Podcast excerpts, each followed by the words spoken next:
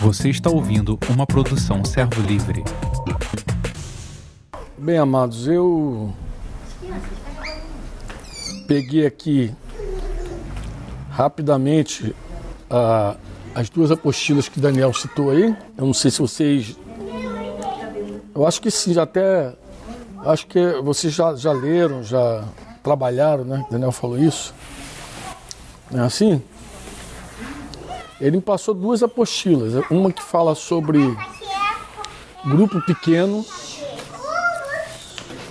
a igreja plena 2. O que, que acontece, amados? Eu falei na semana passada com vocês sobre a igreja ser um mistério.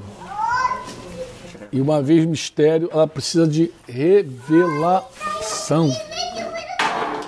A igreja, ela também é um mistério que teve, esteve oculto, por assim dizer. Foi o que eu falei com vocês, lembram?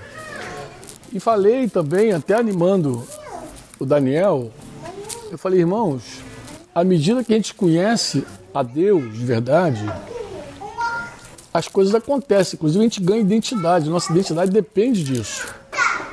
Vocês lembram disso que eu falei também? Falei, olha, a nossa identidade depende da nossa revelação de Deus.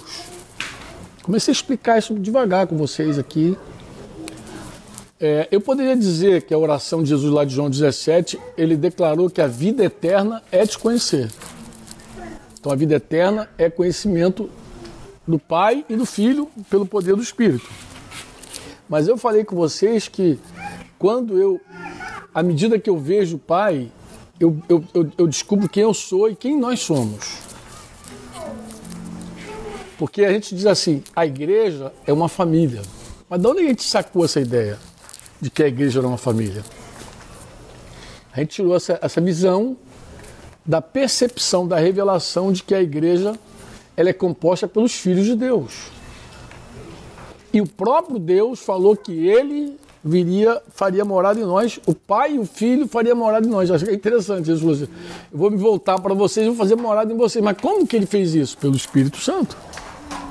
Então o Pai e o Filho vêm, faz morada em nós. E aí, uma vez o Espírito Santo em nós, nos faz, regenera, nos faz nova criatura, nos enche, nos unge, nos batiza, né, como assim a gente fala, nos enche de dons, nos capacita a fazer algo, mas em primeiro lugar a gente precisa se, se conhecer. Quanto mais eu vejo o pai, mais eu entendo a família. Mas eu sei quem eu sou. Eu sou filho. Quanto mais eu vejo o filho, mais eu entendo que a igreja é o corpo que nós somos membros uns dos outros. Quanto mais eu me comunico com o Espírito Santo, mais me relaciono com o Espírito Santo, mais eu entendo que eu sou templo.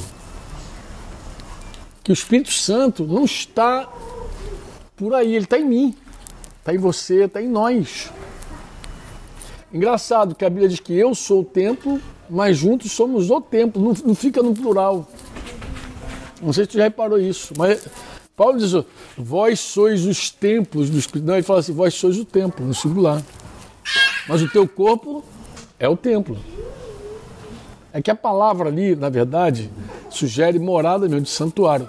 Porque tem, um, tem uma palavra no grego que fala de templo que não fala de, de morada, fala de visitação. Né? Mas não é a morada. Deus não habita em templos feitos por mãos de homens. Está escrito tanto na, na, nos profetas, como está escrito no Novo Testamento. Estevão, o último discurso de Estevão, no final do discurso de Estevão, ele vai dizer isso: que Deus não habita em santuários feitos por mãos de homens. Mas a gente tem. Quanto mais eu me relaciono com o Espírito Santo, mais eu entendo a oração, a adoração, contemplação, mais eu entendo a Escritura, mais eu entendo o que é disciplina espiritual, é o Espírito Santo que vai me tirando, me limpando, me santificando. Porque assim, a obra de santificação não é minha. O que, que eu escolho? Eu escolho me consagrar. Eu escolho fazer a vontade de Deus. Mas a obra de santidade mesmo é Deus que faz. Mas tudo passa por essa relação.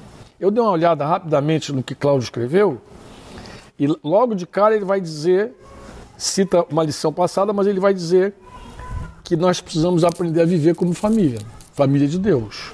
É isso cita lá o texto de Efésios 2, 17 a 19, quando Paulo diz que ele vindo evangelizou paz a vós outros que estáveis longe e paz também aos que estavam perto, porque ele vai falar que aquela separação que havia acabou, né? Porque ele de, de ambos aí, de ambos os povos, gentios e judeus, né? Temos acesso ao Pai e um espírito, e assim já não sois estrangeiros e peregrinos, mas concidadãos dos, dos santos e sois da família de Deus. Eu estava agora ainda há pouco falando com os irmãos sobre a diferença de ser gerado e criado. Né? Gerado e criado. Que tem gente que diz assim, Jesus foi criado. Não, Jesus não foi criado. Jesus foi gerado. A Bíblia diz que Jesus foi gerado. Quando é que ele foi gerado? A gente não tem ideia, mas ele foi gerado. Gerado, quando Deus gera Jesus, Deus faz alguém igual a ele. Porque isso, você gera filhos. Você gera filho. Então Deus gerou Jesus. Então Deus fez alguém igual a ele. Por isso que ele diz que Jesus é Deus. Por isso que quando Jesus falou que ele era filho de Deus, imediatamente os ouvintes entenderam que ele estava se fazendo igual a Deus. Porque eles sabiam que Jesus estava dizendo que ele foi gerado pelo Pai. Não, você está dizendo que é Deus. Então, eu ouvi uma, uma pregadora famosa lá em Israel dizer que Jesus nunca disse que era Deus. De onde ela tirou esse negócio? Porque justamente por essa razão que eles perseguiram Jesus. Esse foi o grande, a grande blasfêmia na cabeça dos judeus. Jesus, porque Jesus, ao dizer que era filho, ele está dizendo que foi gerado pelo próprio pai. Então, assim, eu citei o caso do Miguel. Miguel foi gerado por Diego, Diego e Érica. Então, Miguel, ele é de verdade da mesma natureza. Ele vai crescer.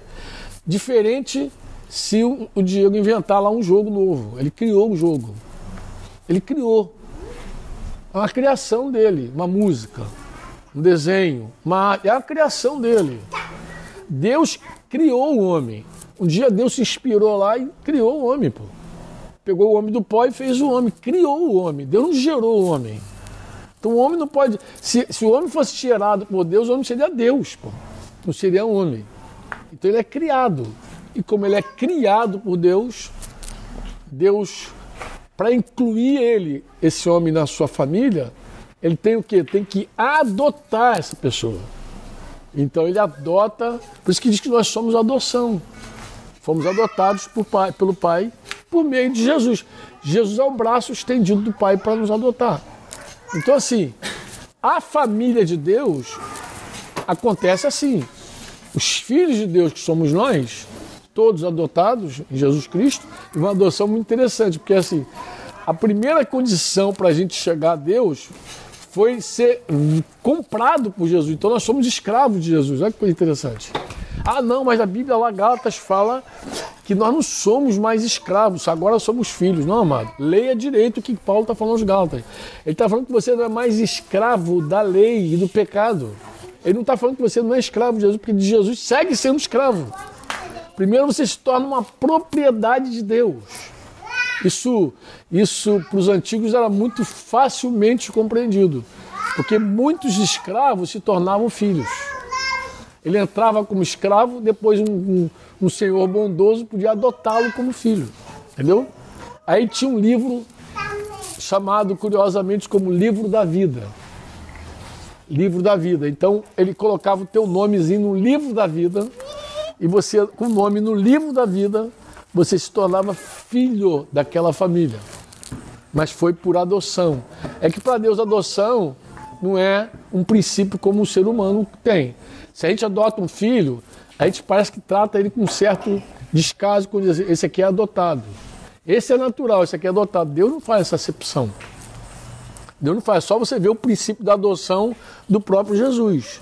Quando José aceita a palavra do anjo e adota Jesus, a genealogia de, de, Jesus é chamada em José. Ou seja, a promessa que Deus fez a Abraão, podia se cumprir Maria.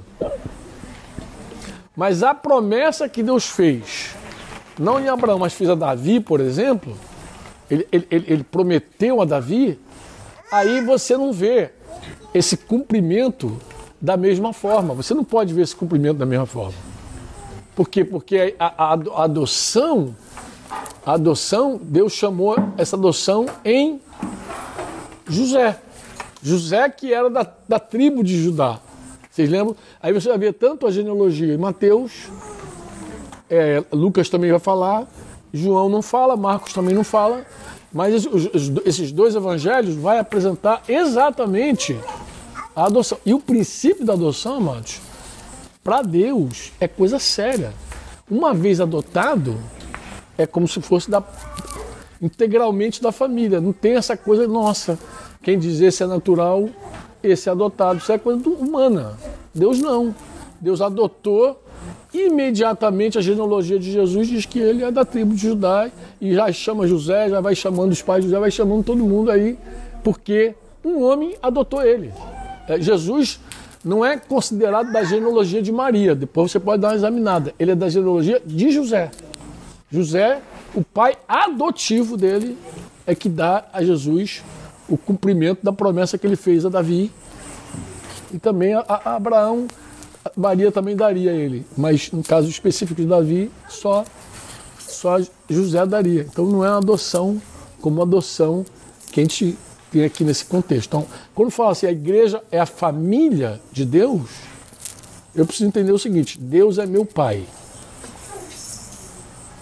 Quanto mais eu enxergo Deus como pai, mais eu entendo a igreja. É a família. Mas eu sei quem nós somos, irmãos. Por exemplo, nós, nós, comumente, por causa da nossa própria família natural, a gente, por exemplo, aceita contenda, intriga na família. Quem tem mais de um filho, eu tenho um casal, Daniel e Débora, que mora ali, a vizinha ali. Eu, muito cedo, entendi que Deus não tolera inimizade no meio da família dele. Deus não tolera. Muito cedo eu aprendi. Então, por exemplo, um, um dos motivos da disciplina chegar na vida do Daniel e da Débora era se eles tivessem conflito entre eles. Por exemplo, eu não aceitava conflito entre eles. Deus ordena a sua bênção onde os irmãos vivem em união. Mas independente disso, vou dar uma, só uma palhinha para vocês verem. Olha que coisa interessante. Jesus falou, ensinando a doutrina dele para os discípulos lá no Sermão da Montanha. Ele vai dizer que a tua, o teu culto, tudo que a gente tem assim de forma externa de culto, não é mais importante que o teu relacionamento. Onde é que ele falou isso? Se você for colocar a tua oferta no altar e lembrou, só lembrou pelo Espírito Santo, que você tem um negócio, um irmão tem algo contra você. O que, que você faz? Interrompe teu culto e vai lá reconciliar o quê? Primeiro com o teu irmão. E aí Jesus, na explicação disso, ele vai dizer quais são as consequências de alguém que está com inimizade com outro irmão. Qual é a consequência? entra em acordo imediatamente com o teu adversário antes que o adversário, ele está falando outra figura espiritual, a gente já sabe que é o nosso adversário, te entregue ao juiz. Quem é o juiz? O pai. Te entregue, te, te, te acuse diante do pai. E o juiz não tem que julgar essa causa. Porque se o juiz tiver que julgar essa causa, ele vai colocar você em cadeias. Você vai ficar preso. Ah, Franco, isso não tem nada a ver com a gente. Então deixa eu viajar contigo. Vamos para Mateus 18. Mateus 18, quando Jesus está quando Jesus está falando pela, da segunda vez sobre igreja, que ele está falando dos conflitos entre irmãos, que tem que ser solucionado. Se teu irmão pecar contra ti, agora o contrário, ele pegou contra ti, vai arguí-lo entre você e ele só. Vai conversar com ele. Olha como é que Deus trata o assunto. Jesus falando da família de Deus. Vai arguí-lo. Se ele te ouviu, ganhou teu irmão. É você sozinho com teu irmão. Não é você com, com dois, não é você com a patota. É você olho no olho, amado aquele dia, aquela situação, isso aqui me fez mal, papapá, aí começa a conversar de um fato real, de um conflito real que existe entre pessoas. Se ele te ouviu, disse, disse, disse Jesus, ganhou teu irmão. Mas se ele não te ouviu, duas, três testemunhas, vocês lembram da história, né? O assunto vai terminar na igreja. A segunda vez que aparece a palavra igreja no Novo Testamento, Mateus 18. 1 Mateus 16 e 2 Mateus 8. Bem, aqui na igreja, Deus, Jesus ensina como tratar o caso do cara que não se arrepende. Bem, terminou, Pedro faz a, a célebre pergunta: quantas vezes a gente deve perdoar o irmão? E já colocou o troço lá no topo, sete vezes. Porque o judeu tinha uma conta. O judeu tinha uma conta. O judeu tinha uma conta assim: uma, uma, um é pouco, dois é bom, três é demais. Não sei se vocês já, já sabem disso, não? É. O judeu ele tinha uma continha.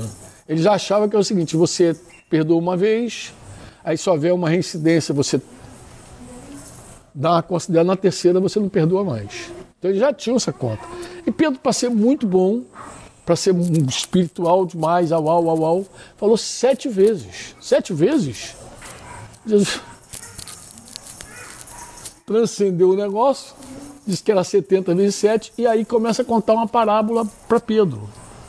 Uma história de um, de, um, de um cara que não tinha como pagar uma dívida a um senhor, foi perdoado de toda aquela dívida, mas ao sair da presença do seu senhor encontrou um conservo dele que devia aí um valor muito, um valor pagável. O valor do servo a ele era meio ano de trabalho, o valor que ele devia ao senhor era mais de 100 anos de trabalho. Então ele foi perdoado de mais de 100 anos de trabalho e não quis perdoar o cara de meio ano de trabalho. Andou, andou naquilo que a justiça da época permitia. Prendeu o cara, porque sabia, uma vez preso, a família se mobilizar. Alguém vai ter que pagar essa conta. Prendeu o cara e aí lançou. Quando os outros servos souberam daquilo ali, falaram com o rei, o senhor dele, ó, aquele cara que você perdoou aí, lançou o conservo dele em cadeia. Aí, aí o rei ficou zangado. Chama ele, preste atenção naquele diálogo de Mateus 18, lá no finalzinho de 18. Ele vai dizer assim: servo malvado. Ele vai chamar o cara de malvado. Isso tem, tem fundamento total. Porque para perdoar você tem que ser benigno. Paulo vai dizer: sede benigno e compassivo, perdoando uns aos outros. Então o malvado não perdoa. Eu estou malvado. Eu te perdoei toda aquela dívida. Por que, que agora você não perdoa o teu conservo? Ah, em suma, o final daquela conversa é o cara atormentado pelos verdugos, você lembra? Diz que ele chamou o carrasco, o verdugo, botou o cara em cadeia e disse: Você não sai daí enquanto não pagar agora o teu último. Agora é a tua dívida que voltou. Bem, como é que termina o versículo 34 e 35? Vou lembrar vocês. Jesus falando: Assim também meu Pai celeste fará com cada um de vocês que não perdoar no íntimo o seu irmão. Então, se você achar que Mateus 5 é balela, Mateus 18 vai deixar claramente: Deus não tolera problemas de inimizade entre irmãos. Deus não tolera. Ah, Franco ainda é pouco. Então vamos para 1 Coríntios 11. O que, que, que Paulo diz aos 1 Coríntios 11? Ele diz que é por isso que no meio de vocês tem gente fraca, doente e até gente que dorme. Por quê? Porque tem contenda entre vocês. Vocês estão brigando. A ceia não é a ceia do Senhor que estão tomando. É qualquer outra coisa que estão tomando, não é a ceia. Porque a ceia é da comunhão. E vocês não vivem comunhão. Paulo, o Claudinho vai colocar aqui também na apostila a questão da comunhão. O investimento que a gente tem que ter na comunhão. A igreja perseverava na doutrina, dos apóstolos, que era de Jesus, obviamente. Você lembra que quando Jesus ressuscitou, ele deu esse mandamento para os apóstolos: falou, vai, você faz discípulos, batizando em nome do Pai, do Filho e do Espírito Santo e ensinando a guardar todas as coisas que eu tenho ordenado. Mateus 28. Esse, essa doutrina dos apóstolos era a doutrina de Jesus. Então, eles perseveraram na doutrina, na comunhão, no partir do pão. Então, tá lá no meio da ceia, Paulo falou: tem gente fraca, tem gente doente. Ah, que isso? Doente? Paulo está falando, gente, aos Coríntios. 11, capítulo 11 de 1 aos Coríntios, da ceia do Senhor. Ele vai dizer: tem fraco, tem doente e tem até os que dormem, gente. Que dorme é o que, gente? Fala para mim o que é que dorme. Como é que você entende esse texto? Morreu. Mas morreu por quê? Porque insistiu na inimizade. Insistiu na inimizade. Eu falo para DDD, eu, eu conheço muitos casos, já estou mais de 30 anos nessa, nessa pegada, né, de fazer discípulo. Eu conheço muitos casos de gente que arrumou câncer por inimizade. Um caso específico eu posso contar para vocês depois. Me lembra aqui, fala, Franco, conta aquela história da mulher que estava com câncer lá e disse que, que não é perdoado de jeito nenhum, que eu conto. O perdão, a falta do perdão, que permite nossa reconciliação, o perdão é que reconcilia. Não é quem tem razão.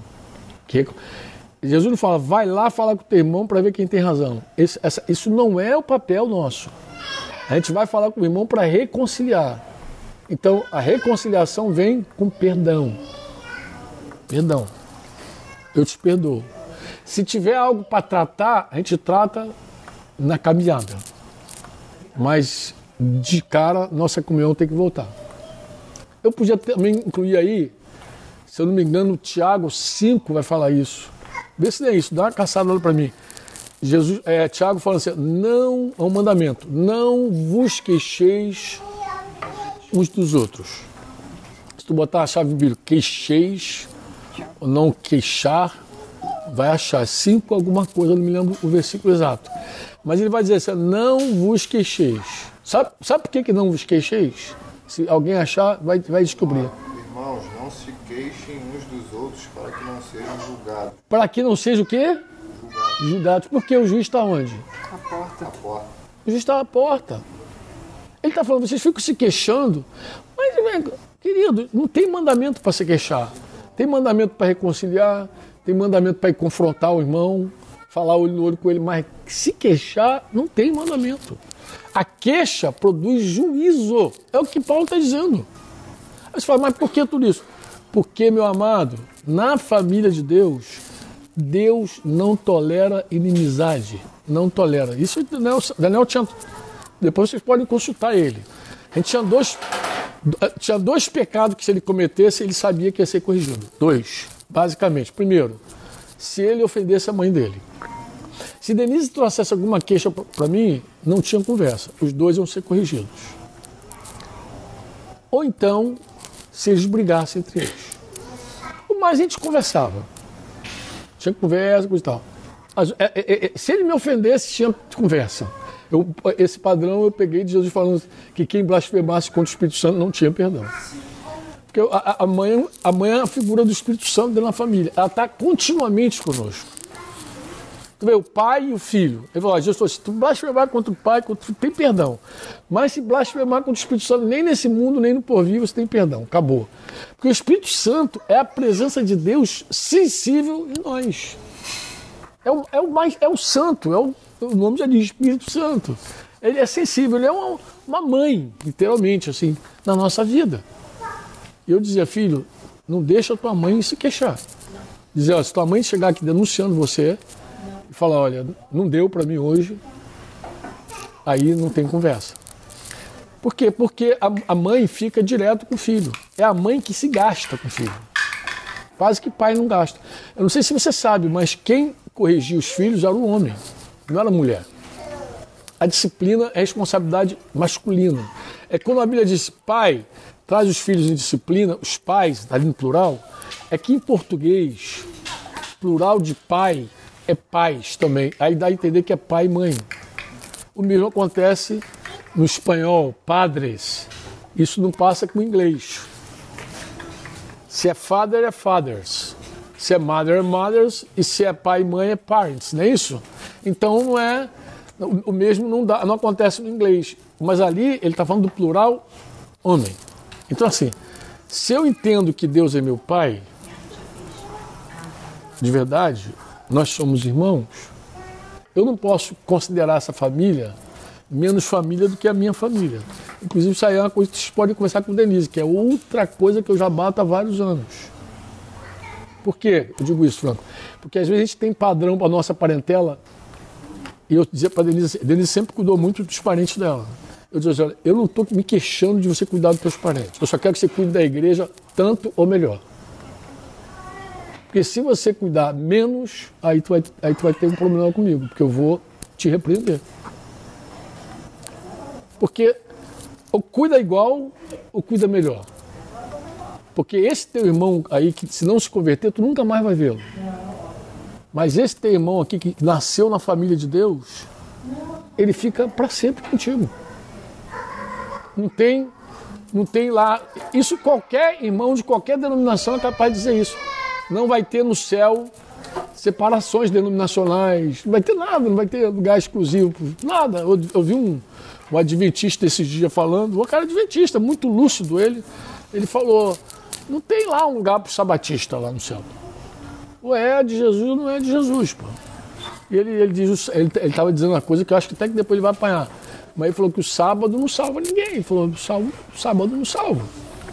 Ele falou, eu guardo o sábado por, pelo princípio tal, tal, que ele explicou lá, mas não salva ninguém.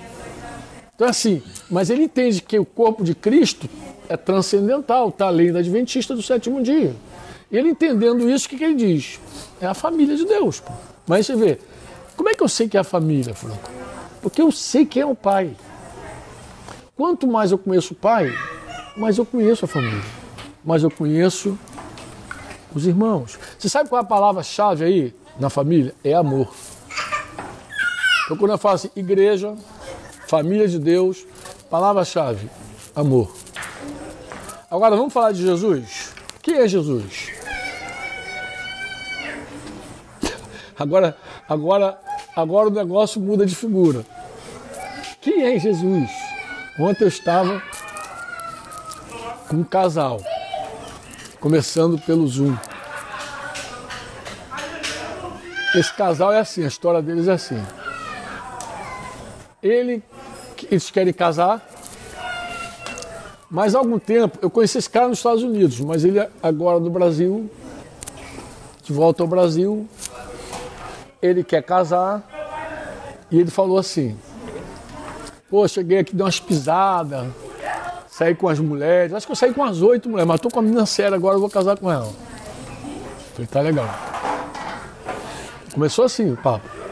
E ele de cara já disse assim: é, ela, ela menina muito legal, muito séria, coisa e tal, pá. Deu umas, sa... Deu umas quedas, tive umas quedas com ela também e tal. Mas sabe por que eu te chamei? Eu falei, por que, que você me chamou? Porque eu quero um casamento abençoado por Deus. Eu sei que tu é um cara sério. Aí eu falei assim, tu quer um casamento abençoado por Deus e já tá transando? Aí eu falei, vou, abre. Aí, aí eu tirei o que ele tava falando e falei, abre Provérbios 20, 20, 21 aí. Aí ele abriu o Provérbio 20, 21. Eu falei, o que, que diz aí? A posse antecipada de uma herança. Seu fim será amaldiçoado. Falei, você antecipa a tua herança, você está querendo um casamento abençoado. Algo está errado. Você está querendo um casamento amaldiçoado. Porque o texto diz claramente. Mas eu posso ir contigo para o Novo Testamento. Eu fui para Tessalonicenses 4. Não defraudar, não ofender porque Deus é o vingador. Deus entrega a gente as nossas paixões. É isso que você quer fazer? É desse jeito que você quer viver? E depois, bem em suma, ontem já estava ele com ela. E qual era o drama dele? O drama dele é o seguinte: ela é carismática, católica carismática, e ele é evangélico. E a preocupação dele agora era o seguinte: queria que ela fosse evangélica como ele. Porque ela falou de casar lá no meio dos católicos. Não, não queria e eu falei assim com eles, eu falei, olha, meus amados, se vocês conhecerem Jesus de verdade, nem ela vai ser mais católica, nem você vai ser mais evangélico. Ele, como assim? Eu falei, é verdade. Porque Deus não é católico, mas também Deus não é evangélico, Deus é santo. E eu comecei assim com eles. Falei, vamos lá. Ela não sabia que eu, que eu sabia, mas eu já aproveitei o seja ali e falei. Falei, olha, você deixa esse cara tocar em você? Você já está dizendo, você já está dando uma mensagem para ele. Que o teu Deus não é o maior da tua vida. Que o teu Deus te quer santa. Mas você deixar esse homem tocar em você, você está dizendo que esse homem é maior que o teu Deus. Que ele é mais importante do que o teu dono. Que Jesus Cristo é justamente isso, dono, Kyrios. Senhor, é isso que a palavra Senhor significa. Ao contrário de pai, ele é o Senhor, o hoje, porque essa é a nossa porta de entrada no reino. Nós fomos primeiros comprados como escravos. Não somos mais escravos do pecado, somos servos de Jesus. Agora, servo é, é, é doulos, é escravo.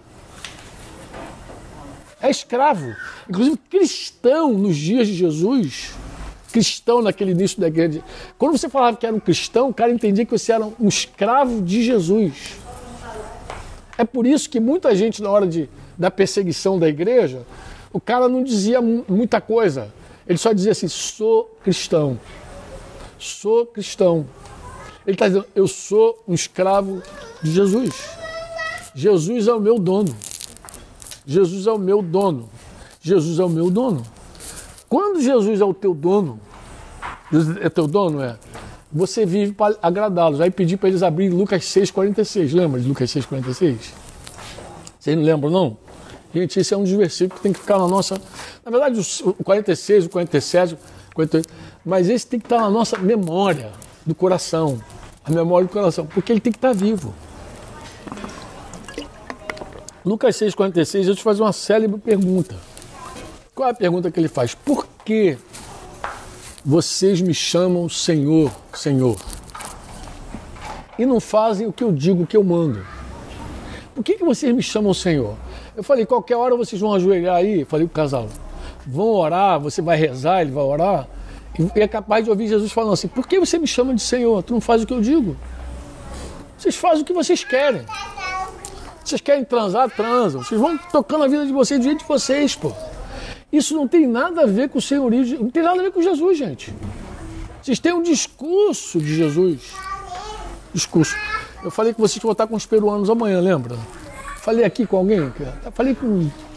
Falei, falei com quem? Falei contigo. Falei que queria falar sobre idolatria. É difícil explicar a idolatria. Mas é assim, esse, esse, eu estava falando para eles, são os Quechos. É, é uma tribo indígena do alto lá dos Andes peruanos. E aí é o seguinte, é, imagina, é uma cultura diferente já. Mas eu quero explicar a eles, porque às vezes o cara abraça a fé, mas ele traz mais o ritual do que a essência daquilo que ele abraçou. Então, por exemplo, você pode ter só as expressões externas do teu culto. Se você pegar a segunda Reis 17, tu fica escandalizado. Porque é, é, é, é, o período do cativeiro de Israel, não de Judá. Judá foi depois, alguns anos depois, foi para o cativeiro. Mas esse primeiro cativeiro de Israel foi a Síria que levou ele para o cativeiro. E aí diz que ele, o, o rei ele começou a povoar Israel com povos de vários lugares. E aí alguns leões começaram a matar as pessoas.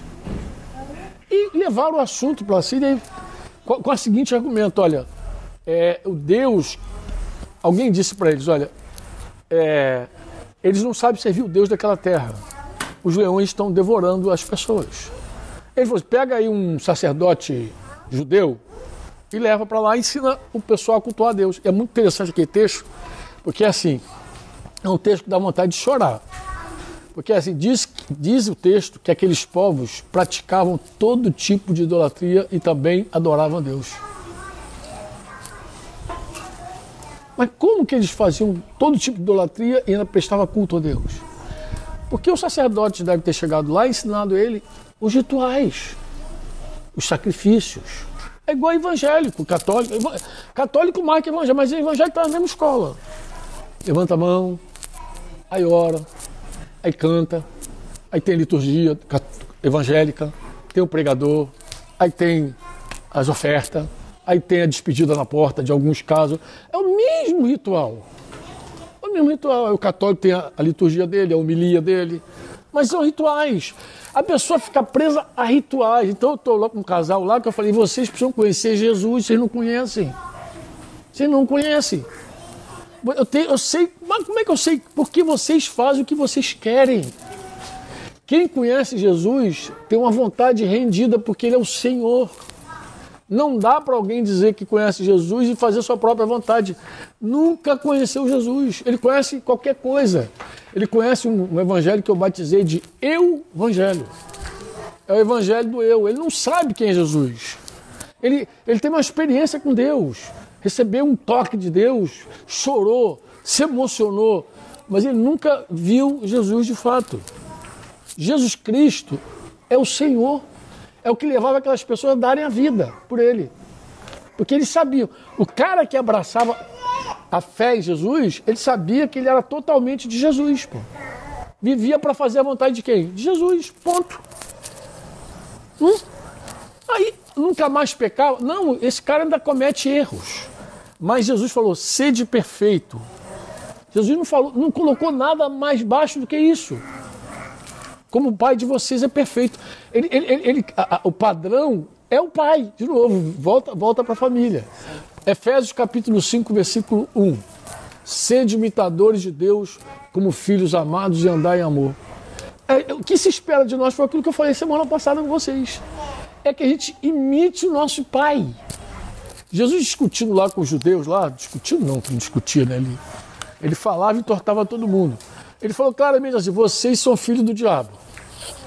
Deve, ter, deve ser João capítulo 8, lá, quando os caras dizem que são filhos de Abraão. Deve ser aquele finalzinho ali de 8, 32, 33, vai adiante, que eles não gostam, lembra? Que Jesus falou que vocês são escravos. Não, nós, não somos, nós somos filhos de Abraão, nunca fomos escravos de ninguém. Ele vai dizer assim: vocês são filhos do diabo. Sabe por que vocês são filhos? Porque vocês fazem a obra do vosso pai. O pai de vocês é mentiroso, vocês repetem o padrão dele. Então o que se espera no Evangelho é fazer a obra de Deus. Quando você faz a obra do diabo, alguma coisa está errada. Por que, que se corrige irmãos em pecado? Aí entrando o tema também que está aqui de vocês. Por que, que a igreja zela pela santidade, pela comunhão simples? Se alguém abraçou o pecado entre nós e quer estar nele, um, nunca nasceu de novo, aí eu sou calvinista. Nunca nasceu de novo. Dois, eu viro arminiano. Ele abraçou o pecado porque ele conhecendo a verdade, Hebreus 10, desprezou toda a verdade para se dedicar ao prazer dele do pecado. Então, se você abraça o pecado, e, olha o que, que Hebreus 10 diz: que depois de você ter conhecido a verdade, chegou ao pleno conhecimento da verdade, está livre, você deliberadamente escolhe viver no pecado, você está calcando os pés do Filho de Deus, pisando em Jesus novamente. Você está profanando o sangue da aliança, pegou o sangue e começou a fazer macumba nele e ultrajou o espírito da graça. Eu gosto de falar dessa expressão, ultrajar o espírito da graça, porque o pessoal da graça acha que, não é, que é impossível você ultrajar o espírito da graça, mas é isso que ele está falando. Hebreus 10 ali vai dizer: você ultrajou o espírito da graça, e ele vai dizer o que, que te espera. Ele vai dizer: a lei de Moisés sem muitas discussões, pela palavra de duas ou três testemunhas, matava qualquer um que rejeitasse a lei. De quanto mais severo o castigo vocês acham que deve ter? Aquele que calcou os pés do Filho de Deus, profanou o sangue da aliança e ultrajou o Espírito da graça. É isso que ele está perguntando. Ele está falando, o cara conhecia a lei, deliberadamente ele escolhia pecar. O primeiro cara que morreu Israel porque feriu a lei, foi um cara justamente que não, não guardou o sábado. Eu sei que muitos adventistas podem dizer assim, cara, tá vendo? Não guardou o sábado. Não, esse não é o tema ali. O tema ali é o seguinte: ele sabia que Deus tinha mandado. E ele deliberadamente escolheu não fazer. Por que, que o adultério, o cara não ia lá e sacrificava um animal e ficava tudo resolvido. Por que, que o cara adúltero morria apedrejado? No caso, no caso nem é um homem adúltero, na verdade era mais a mulher adúltera, porque a mulher era propriedade do homem. Esse tema é assim: era a mulher casada que saiu contra o homem. Tá bom. Um homem que tocou na mulher casada, também ele era acusado de adultério. Então ele podia morrer também. Dois, dois, dois solteiros não morriam. Dois solteiros fornicaram. Que, que, qual era a lei de Israel? Ele pagava uma indenização para o pai, levava uma surra, depois era obrigado a casar com ela sem nunca mais divorciar. Ah, ele pegou uma mulher noiva. Noiva era prometida, desposada, diz o Novo Testamento. É, o Velho Testamento usa a palavra desposada, ali é noiva. Ele pegou uma noiva, a noiva já tem dono. Pegou uma noiva. Onde foi? Na cidade, morre os dois. Onde foi? No campo, morre ele. Porque ela pode dizer assim: eu gritei e ninguém me ajudou.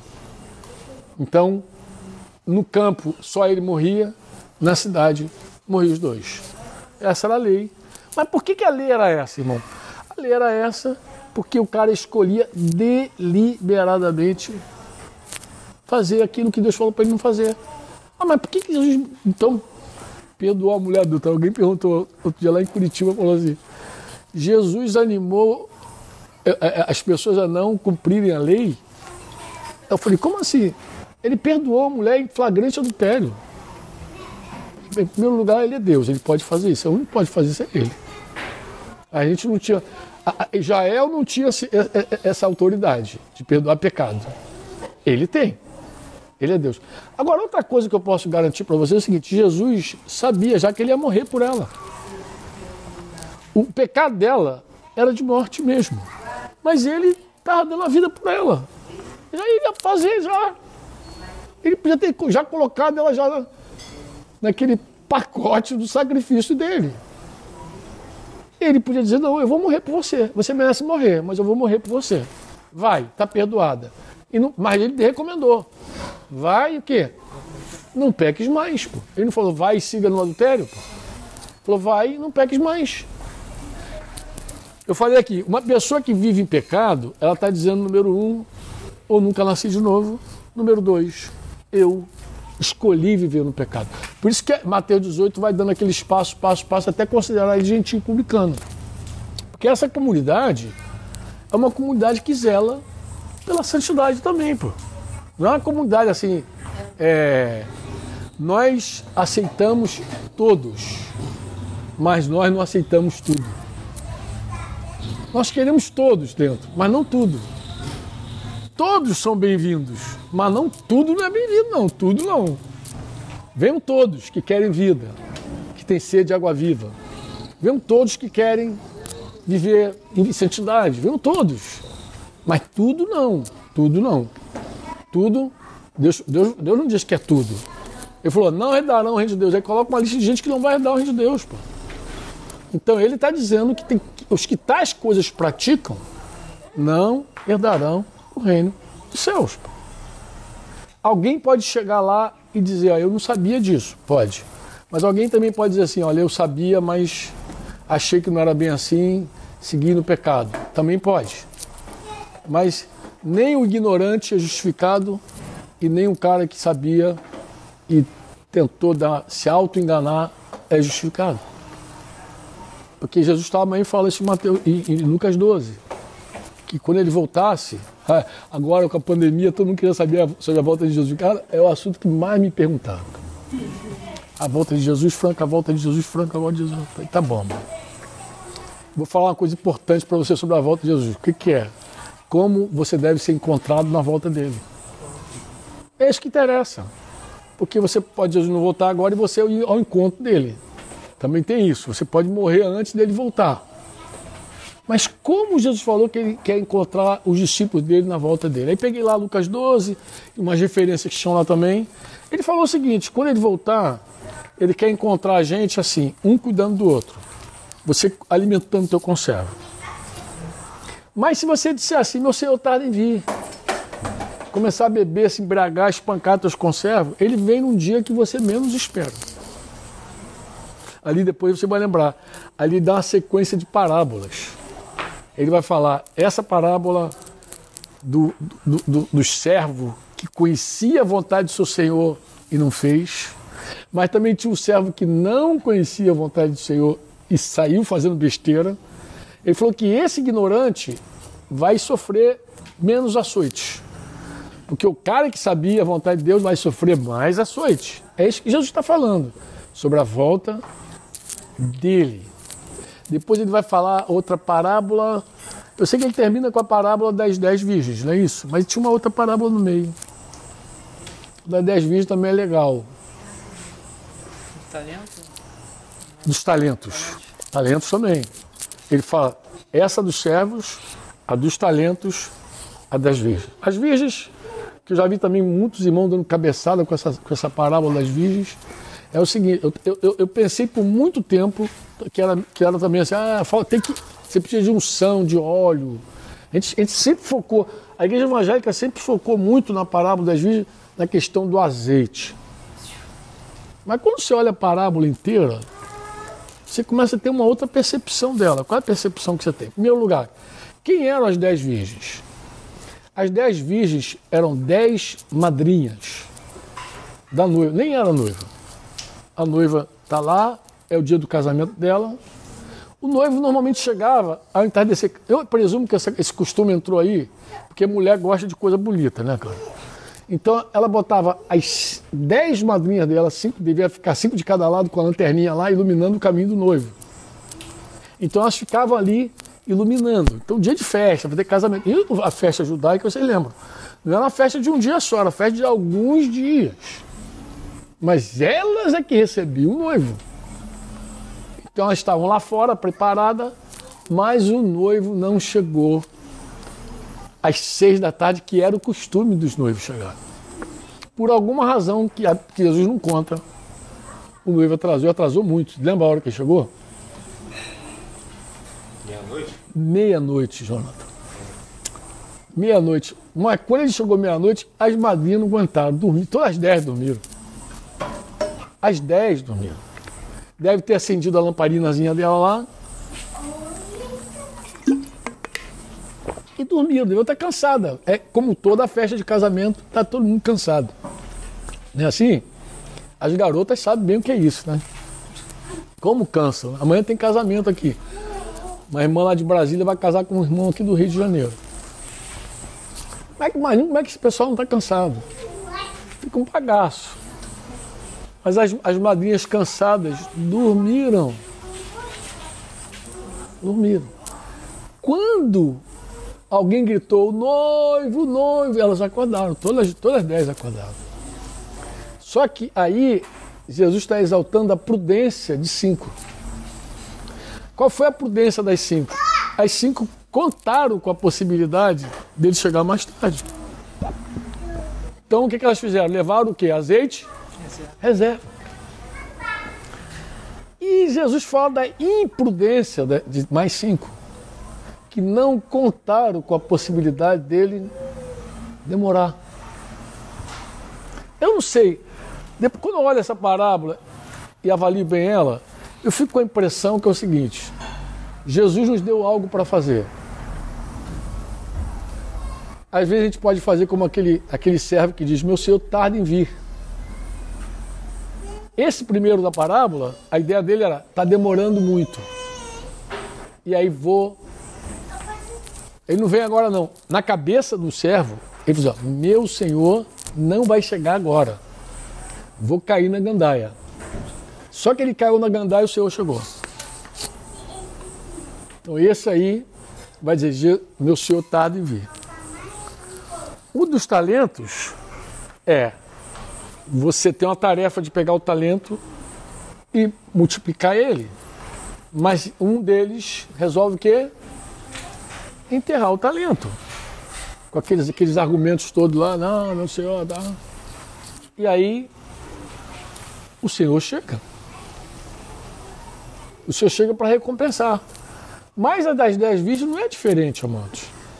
A dez virgens tem o seguinte: aí é o contrário. Elas esperavam ele mais cedo.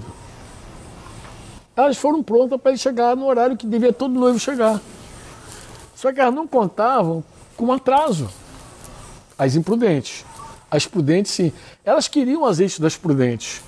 Mas as que tinham azeite, não, não vou te dar porque vai que falte para nós também. Não, vai comprar. E elas foram comprar. E compraram. Não sei como é que elas acharam o azeite naquela hora. Mas quando voltaram já estava tarde. A porta já estava fechada. A porta fechou. Então, assim, amados, Jesus Cristo, diga comigo, Jesus, Jesus é o Senhor. é o Senhor. Quando ele é o Senhor, a figura mais forte agora é do corpo mesmo, porque ele é a cabeça da, da igreja. Ele é o dono da igreja. Ele é o Kyrios. A palavra aqui no meio aqui não é amor mais, é serviço. Por que, que a gente sabe que é serviço? Porque o corpo fala de serviço. Fala desse vínculo que a gente tem de uns com os outros e fala do serviço do corpo mesmo, porque no teu corpo tudo serve. Então, a, a palavra central da igreja, corpo, é serviço. Se a gente for falar depois do Espírito Santo, porque eu podia falar do Espírito Santo, embora aqui. Eu acho que Cláudio não deu essa, esse tom, mas como vocês têm a apostila, eu acho que vocês podem depois pegar a apostila e, e desaguar nele. Para eu ficar só nesse ponto, pode ser? Assim, se eu conheço Deus Pai, eu vou saber quem é a igreja, que é a família dele. Eu sei que eu sou filho de Deus. Essa é a minha identidade. Inclusive, essa é a identidade do cristão, tá, irmãos? Falei semana passada com vocês sobre isso, lembra? A identidade é ser filho. Ninguém tem identidade se não souber quem é o pai dele. O que te dá identidade é a tua paternidade. Deus é teu pai. Por isso que Jesus falou: vocês são filhos do diabo. Vocês fazem a obra do vosso pai. Porque quem te dá identidade é, é, é teu pai. Sou filho de Deus, você é filho de Deus, é meu irmão. Somos a família, somos a igreja. É o corpo de Cristo. A palavra da família eu falei que é amor. A palavra do corpo é serviço. Somos membros uns dos outros. Gente, é impressionante isso. Sabe por quê? Porque eu vejo gente no meio da igreja que ainda tem dúvidas sobre chamado. Será que Deus tem algo comigo? Eu, falei, eu pergunto, Deus, será que tu tem alguma coisa com o teu dedo? Gente, é impossível. Você já é corpo de Cristo. Se você é corpo de Cristo, você já tem chamado, você tem dons, você tem um talento pelo menos, tem alguma coisa você tem. Eu sei que o, o, o cara que tem menos é mais tentado a enterrar do que o que tem mais. Mas é responsável tanto quanto. Você é responsável por um, por dois, por cinco. Vocês me entendem o que eu estou falando? Em nome de Jesus? É a mesma carga de responsabilidade.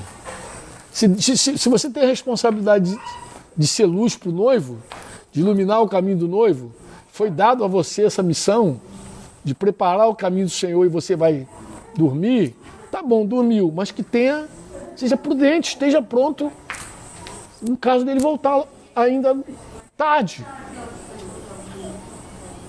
Esteja pronto para cumprir a tua missão. O que garantiu aquelas cinco virgens entrar é que elas cumpriram a missão delas. Agora, quando elas, as, as, as imprudentes bateram na porta, o noivo não deixou elas entrar.